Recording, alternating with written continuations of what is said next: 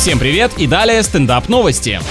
В рамках конкурса Агробаттл выбрали самый большой арбуз в России. Им оказался экземпляр из Оренбургской области весом 67 килограммов. Вы, получается, урода какого-то вырастили, мутанта, а еще радуются. Лучше бы работали над стабильностью вкуса у этого лакомства, потому что в чем в чем, а в этом деле для получения удовольствия размер ну точно не имеет значения. По словам фермера, получать плоды подобных габаритов помогает прививание саженца на японскую тыкву. Во-во, даже бахчевые культуры уже привиты, а ты еще нет. По статистике, в электричках Подмосковья чаще всего забывают социальные и банковские карты, а за прошедшее лето самыми странными находками оказались репродукция картины «Черный квадрат» и «Хлебопечка». Просто граждане решили порадовать работников железной дороги и добавить в их жизнь и хлеба, и зрелищ, так сказать, и обычной, и духовной пищи. На этом пока все. С вами был Андрей Фролов. Еще больше новостей на energyfm.ru.